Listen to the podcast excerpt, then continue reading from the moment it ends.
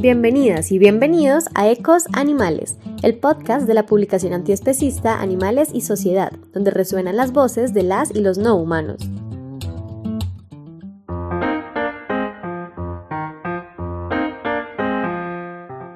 Hace algunas semanas se debatió en plenaria de la Cámara de Representantes el proyecto de ley número 410 del 2020, por el cual se eliminan las prácticas taurinas en el territorio nacional.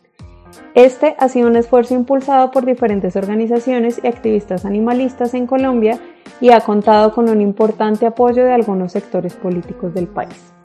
Por esta razón, queremos invitarles a escuchar la entrevista que le realizamos a Carlos Crespo, activista antiespecista, psicólogo, magíster en bioética, fundador de Resistencia Natural REN por una cultura de la liberación animal y miembro fundador de la Coalición Nacional Colombia Sin.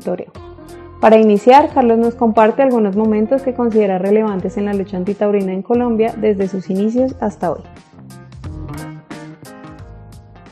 Bueno, eh, la dinámica ha cambiado mucho desde, desde una lucha totalmente atomizada de unas muy pocas personas a una lucha ya organizada por medio de no solamente unas organizaciones, sino a nivel de coaliciones articuladas con actores políticos. Entonces, por ejemplo, desde el año 1952, donde tenemos una persona como Rodolfo Conolaya, que escribió un libro en ese año eh, que se llamaba La Impía Tauromaquia y su corruptor influjo, que mostraba su lucha sobre todo a nivel de medios de comunicación, sobre todo en el diario El Tiempo, donde le dejaban publicar sus, eh, sus artículos, sus cartas, y le respondían también los editores y tal, y bueno, eh, esa era una, una muestra pues como de esa lucha puntual. Luego, pues digamos que en los noventas y principios de los dos miles, había una lucha eh, donde se empezó a trabajar a nivel de organizaciones. Ya existían, digamos, algunas organizaciones pues que que a finales de los 80, principios de los 90 empezaban a trabajar, pero pues tenían realmente muy poco impacto.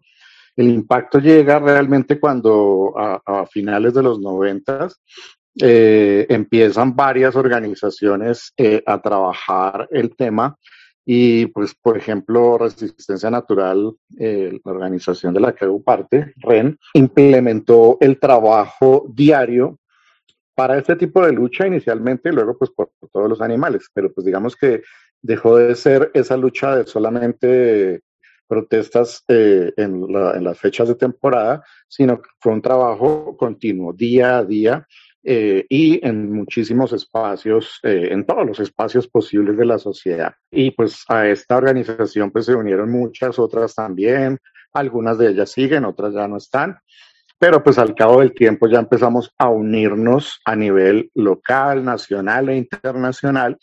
Y en este momento el trabajo se caracteriza por ser un trabajo de redes, de coaliciones, tanto a nivel nacional como internacional. En octubre de 2012 se llevó a cabo el primer encuentro nacional por la liberación animal en Chinchina, Caldas.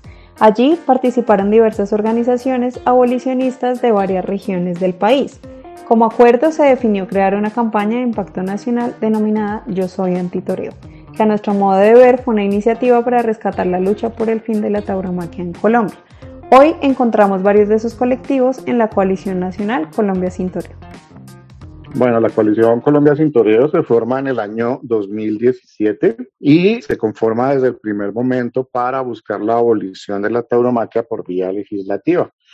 En ese momento fuimos convocados eh, por el Ministerio del Interior en cabeza de Juan Fernando Cristo y pues digamos que hubo un trabajo ahí de impulso para construir un proyecto de ley que iba a presentar el gobierno, ese gobierno pues que en ese momento era de Juan Manuel Santos, un tipo viene de familia taurina, pero pues bueno, no sé. Ahí pasaron una serie de cosas, pero el hecho es que la virtud fue que era un proyecto de ley abolicionista. Hasta ese momento solo se habían presentado proyectos regulacionistas que no tuvieron ni siquiera la primera discusión en el Congreso de la República. Sabiendo también pues que tenemos una ley taurina, la ley 916 del 2004, eh, tenemos dos leyes de protección animal, la ley 84 del 89 y la 1774 del 2016, que excluyen a la tauromaquia, entre otras expresiones de crueldad con los animales, de su rango de acción. Y bueno, después de muchas discusiones también a nivel de las sentencias de la Corte Constitucional, se da que la única vía para poder regular o abolir la tauromaquia es el Congreso de la República. Y hasta ahora, como digo, solo se han presentado proyectos de regulación y ninguno ni siquiera había sido discutido ni agendado. Entonces se pasa a este proyecto y vimos una gran oportunidad porque lo iba a, eh, digamos que el, gobierno era el que iba a ser el autor y lo iba a pasar, se supone que con sus bancadas. Y como sociedad civil, entonces nos organizamos, nace la coalición Colombia Sin Toreo, como una coalición de muchísimas organizaciones eh, a nivel nacional. Y empezamos a trabajar precisamente en pos de eh, tanto la construcción, porque fuimos partícipes de la construcción colectiva de este proyecto de ley, como de eh, toda la parte del lobby que al final, de hecho, pues también hay que decirlo, el gobierno nos dejó pues solos, entonces el lobby al fin y al cabo lo hicimos nosotros como coalición, nosotras, y eh, los logros que tuvimos en ese momento, que fue llegar a la tercera etapa de un proyecto de ley, eh, luego del paso exitoso del proyecto de ley, muy difícil, pero exitoso en Cámara, eh, primero en comisión y luego en plenaria, llegamos a la comisión séptima del Senado en ese momento y el proyecto de ley alcanzó a tener ponencia positiva pero no se alcanzó a discutir y se venció por términos. Hay que decir que en ese momento, pues, el gran, eh, o sea, los grandes culpables como cosa rara de que el proyecto de ley no se, no se hubiera discutido eh, fueron las personas del Centro Democrático, por supuesto, y ahí conocimos la orden del señor Uribe, que fue, eh, nos vamos con la regulación. Entonces, esa fue la orden, digamos, de Uribe, sin embargo, pues los congresistas ni siquiera quisieron, estaban pues eh, reacios ni siquiera a discutir el proyecto de ley, ¿no? Entonces, por eso se conformó la coalición Colombia Sin Toreo y hemos venido detrás de lo mismo, de la construcción, radicación, eh, discusión y aprobación ya de tres proyectos de ley. Este, el que está ahorita en el Congreso de la República es el último. Entonces, los dos anteriores pues se cayeron por vencimiento de términos, no porque hayan sido votados negativamente. Y pues en este momento estamos con el actual proyecto de ley que también pues va más o menos por los mismos pasos del primero, porque pues va a ser radicado, eh, o quizás ya se radicó pues en, comisión primera del Senado y esperamos pues su debate y aprobación lo más pronto posible. Ojalá tengamos de pronto un escenario pues bien utópico, pero pues igual de todas formas posible dependiendo de las cosas, eh, pues de que pudiera ser, llegar a ser ley, ¿no? Pues si no es esta, pues será la siguiente. ¿Cómo se tramita un proyecto de ley ordinaria en el Congreso de la República de Colombia? Primero se debe elaborar el proyecto y presentarlo por cualquiera de los organismos que dispone la ley. En Senado y Cámara de Representantes se le asigna un número y se clasifica de acuerdo con el tema correspondiente. En el caso de este proyecto de ley se le asignó el número 410 del 2020 en Cámara. Se dieron dos debates en comisión primera y finalmente se aprobó en plenaria de esta corporación. El siguiente paso es que se debata en comisión del Senado, donde pasará por dos debates en comisión primera para ser aprobado en plenaria. Una vez aprobado en ambas cámaras, pasa a firma presidencial para ser ley de la República. En Colombia existen una serie de recursos legales y de sentencias de la Corte Constitucional relacionadas con la tauromaquia que nos llevan a este momento. La Ley 84 de 1989 plantea que una de las excepciones para el maltrato animal es la práctica taurina, elemento que se ratifica en la sentencia C666 del 2010.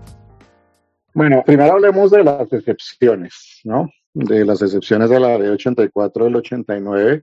Esta ley, eh, Estatuto Nacional de Protección a los Animales, excluyó de su rango de aplicación precisamente no por constituirse en que no sean crueles, porque es que los taurinos a veces dicen, es que las leyes dijeron que esto no era cruel y las sentencias de la Corte dijeron que esto no era maltrato. No, eso no es cierto siempre han reconocido que hay maltrato, pero lo exceptúan por razón del carácter, algunas veces dicen cultural, otras veces tradicional, de la tauromaquia, entre otras expresiones de explotación animal. Entonces, precisamente hay pruebas de ello, pues cuando, cuando se leen precisamente lo que se llaman los anales del Congreso, todas las discusiones que que hubo alrededor pues, de, de, este, de esta ley cuando era proyecto de ley, siempre se dice pues que nada, todas las expresiones de explotación animal y todo pues debían estar incluidas en la ley para ser penalizadas o prohibidas, pero el gran problema es que pues tenemos que verlo de esta manera, como que los congresistas hicieron un sacrificio de los toros y los gallos y las expresiones de violencia contra ellos en actividades de divertimiento para tener la posibilidad de aprobar una ley general de protección animal para el resto de animales, para que el resto de animales salgan beneficiados. Entonces, por eso fue, porque, digamos, siempre que existe un tema de, de ley, de proyecto de ley de animales en el Congreso, los congresistas siempre dicen, ay, pero la tauromaquia, ay, pero las peleas de gallos, ay, pero el coleo, ay, pero las corralejas. O sea, ellos siempre están pendientes de lo que son sus intereses y sobre todo en sus regiones, qué es lo que les puede quitar votos si llega a, ocurrir que una prohibición. Entonces, efectivamente, eso fue lo que pasó. Simplemente excluyeron estas actividades para tener la posibilidad de tener una ley de protección animal, que fue en ese caso la ley 84 del 89, esperando que en un futuro estas conductas también fueran prohibidas, estas actividades.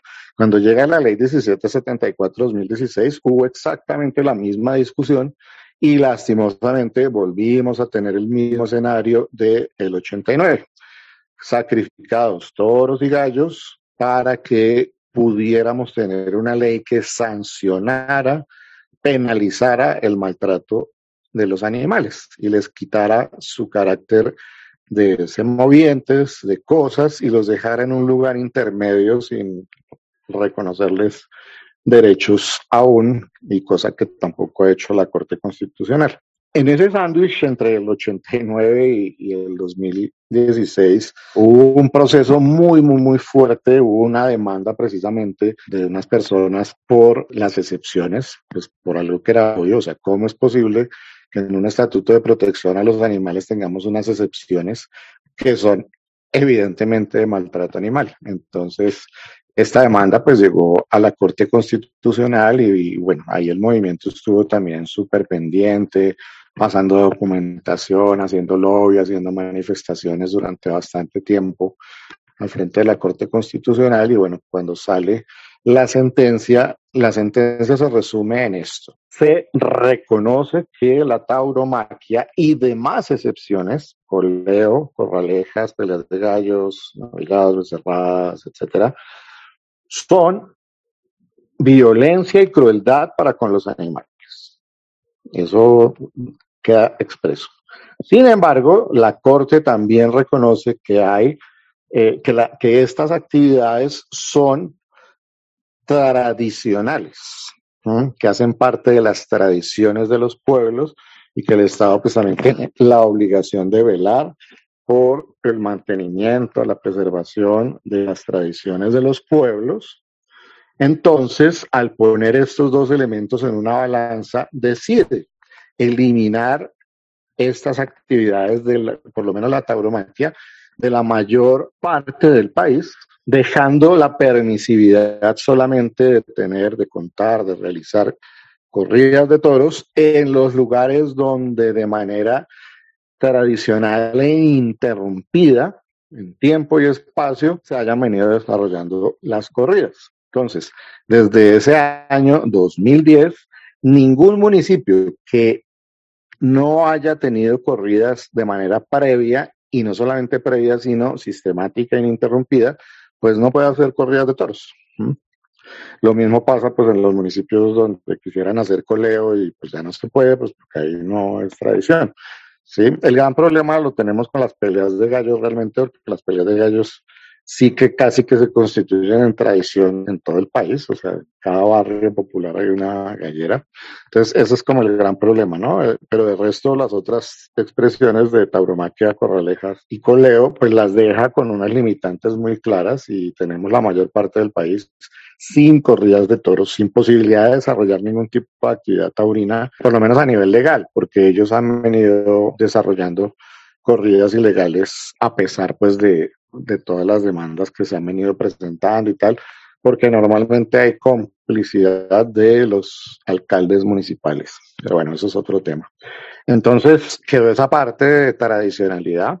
Quedó también eh, que estas actividades deben disminuir al máximo el dolor de los animales en el ruedo. Esto lo llamaron morigeración, que eso nunca se ha cumplido.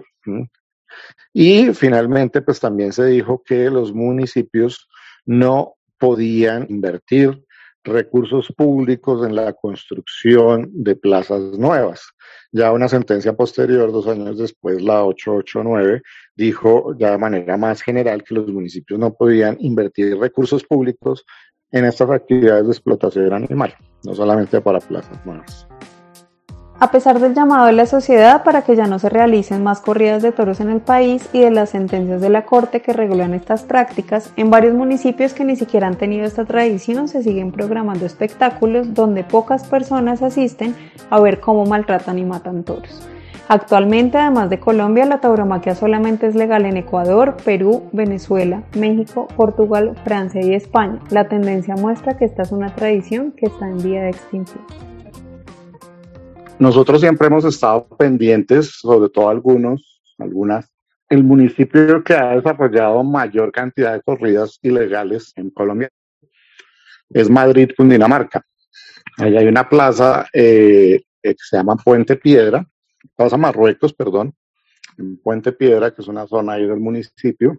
Mm, y ese lugar que realmente era mm, un lugar para hacer como exposiciones equinas, fue modificado para hacer corridas de toros cuando los tiempos en que aquí en Bogotá eh, no hubo corridas de toros por efecto de la gestión realizada por la coalición en ese momento Bogotá sin toreo en el gobierno de Petro. Entonces los taurinos pues se pasaron muy rondos a esta plaza y empezaron a hacer corridas de toros desde el 2012-2013, ya contraviniendo lo que estaba plasmado en la sentencia 666 del 2010. Entonces, desde esa época más o menos, se empezaron a pasar derechos de petición a las alcaldías, a la, alcaldía municipal, pero en este momento llevamos tres gobiernos municipales de la alcaldía de Madrid y todos han estado amangualados con los taurinos y se han hecho los de la vista gorda, han hecho una interpretación totalmente sesgada, y a su conveniencia de lo que dice la sentencia 666, que efectivamente deja, eh, digamos, muchos espacios para interpretación, pero no definitivamente en donde tenemos muy claro que dice no se pueden realizar corridas de toros, sino solamente en los lugares donde de manera tradicional e ininterrumpida han venido desarrollándose. Y pues eso hasta ese momento de la, del 2010 y pues estas corridas empezaron en 2012-2013. Ya no se podrían empezar a hacer corridas en un lugar donde nunca han existido. Eso pues lastimosamente pues los municipios lo han manejado a su acomodo, han sido cómplices de los taurinos. Siempre dicen normalmente, por ejemplo, que que es que la tauromaquia es legal en Colombia. Sí, es legal bajo unas condiciones que estableció la 666. Y ellos simplemente se quedan con lo primero, es que la tauromaquia es legal. Es que la sentencia 666 y otras sentencias dijo las alcaldías municipales no pueden hacer nada contra las corridas, lo único que pueden hacer es que les digan que, que mire, vamos a hacer una corrida ya, la información de la corrida. No, tampoco, eso es falso. Y aparte de eso, pues también les dejan hacer corridas sin ninguno de los protocolos. Es que es más, en estas corridas ilegales ni siquiera cumplen lo que ellos establecieron en su ley taurina. Hasta allá van, ¿no? Entonces, en este momento estamos enfrentados primero a la voluntad política y vemos que en el municipio de Madrid no se ha dado y también a la falta de una ruta para estas denuncias. Nosotros, cuando empezó la pandemia, se hizo una primera corrida de toros virtual. Y esa corrida de toros virtual, pues tuvo muchísimos elementos más también, pues que fueron violados aparte de los que he mencionado. Y se planteó una denuncia a la fiscalía, una denuncia muy juiciosa, con mucho sustento legal y, y pues material también. Y llegamos pues a un momento pues simplemente en que rendimos descargos, nos llamaron a ampliar nuestro testimonio y todo, y luego la cosa quedó ahí. Mm, en algún momento por ejemplo, se habló, mm, estábamos en una reunión ahí, pues, de, de una actualización del GELMA, que es el grupo de denuncia al maltrato animal de la fiscalía, y pues estaba el fiscal este, pues que es como bien paila también, pero, pero bueno, igual estaba ahí, entonces pues yo aproveché y le dije, fiscal, tenemos este problema con las corridas ilegales. Y a pesar de que el man dio la orden de, ay, sí, nos toca meterle la ficha a eso y tal, pues igual tampoco ha pasado nada. Entonces, digamos que no hay una ruta muy específica. Estamos en este momento como coalición y también como organizaciones independientes revisando las estrategias para ello. En este momento, nosotros como coalición y especialmente Resistencia Natural y Animal Guardians, realizamos una petición a absolutamente todos los municipios del país derecho de petición donde solicitamos que nos informaran eh, precisamente sobre la tradicionalidad de los espectáculos no solamente taurinos, sino preguntamos por todas las excepciones. Ese ha sido un trabajo muy camelludo, pues porque pues, es para todos los municipios de Colombia y pues es organizar eso y administrar eso es bien tenaz. Aparte que como estamos en tiempos de pandemia, pues los tiempos para responder los derechos de petición de parte de las entidades del Estado se aumentó. Eso ha sido un problema también, porque pues eso se puso desde finales del año pasado y esta es la hora que todavía están llegando derechos de petición, respuestas, ¿no? Hay otras que no se han respondido, entonces pues obviamente los que no responden definitivamente pues vamos a tutelarlos y luego pues toca mm, organizar toda esa información para tener un mapeo totalmente eh, certero, pues eh, fiable de lo que es los municipios con tradicionalidad y sin tradicionalidad de este tipo de espectáculos exceptuados. Y con ello, entonces, pues cuando tengamos un evento en cualquier lado, pues simplemente nos pueden preguntar, nosotros que estamos siempre muy pendientes, revisamos y si no es tradición en ese lugar, simplemente pues presentamos un derecho de petición a ese municipio donde se le expone pues al alcalde y alcaldesa de turno, lo que sea, que ese municipio no tiene tradición, entonces que no puede otorgar permisos ni nada de esto y que tiene que parar inmediatamente el desarrollo de cualquier intento de, evento taurino o de gallos o de correaleja o coleo, etcétera, si no es tradicional en su municipio. O igual, probablemente también vamos a tener pues esa base de datos expuesta en la página de la coalición para que sea pública, pues esa es la idea también, que la gente sepa. Entonces la misma gente también, pues si, si conoce que hay un evento taurino, si quiere avisarnos también y si no, pues coge al torero por las huevas y presenta tu propio proceso, ¿no? Quienes hemos seguido el tránsito del proyecto en Cámara de Representantes hemos identificado varios obstáculos y posturas en contra de la iniciativa. Sin embargo, es claro que no es un camino fácil, teniendo en cuenta la fuerza política y económica con la que cuenta el sector taurino en Colombia. Ahora bien, también es un hecho que los animales no humanos parecen cada vez tener más aliados. Bueno, pues el proyecto acabó de pasar la plenaria de la Cámara de Representantes, pues con gran éxito en ese momento, pero sin embargo luego de una actitud completamente displicente de la presidencia de la Cámara y porque estaba Jennifer Arias eh, del Centro Demoníaco y Taurina, pues desde hace mucho tiempo ahí como presidenta. Entonces implicó que después de su paso exitoso también por Comisión Primera, pasara casi todo el cuatrenio pues de, del, del Congreso y lo vinieran a, presentar y a discutir solamente casi a finales. Entonces, eso deja al proyecto de ley con muy poco tiempo, pues tenemos eh, hasta julio, cuando se acaba el Congreso, y pues tenemos muy poco para que tenga los dos, las dos discusiones pues que se necesitan, ¿no? Eh, comisión primera de Senado y luego plenaria de Senado. Entonces es bien difícil. Por ahora estamos aspirando pues que logre ser radicado en comisión primera y que sea aprobado ahí lo más pronto posible. Entre más pronto pues vamos a tener más probabilidades que ojalá llegue a plenaria o por lo menos pues tener un muy buen precedente para que el próximo Congreso pues pueda retomar este proyecto de ley y ojalá por fin sea una ley de la República la abolición. El próximo 20 de julio se posesiona el nuevo Congreso de la República, compuesto por un número considerable de senadoras y representantes a la Cámara que provienen de sectores alternativos y de izquierda quienes apoyan iniciativas animalistas y antitaurinas. Sin embargo, esto no garantiza que el proyecto sea aprobado. Es necesario seguir insistiendo en la movilización social por la defensa de la vida de los animales no humanos y exigir también el cumplimiento de las propuestas animalistas de cada candidato y candidata elegida. Si el proyecto no se aprueba ahorita en esta legislatura, pues la próxima definitivamente lo tiene que hacer. Pero una de las tareas que yo sí quisiera nombrar, y creo que con seguridad vamos a conseguirlo en la próxima legislatura si llega, efectivamente.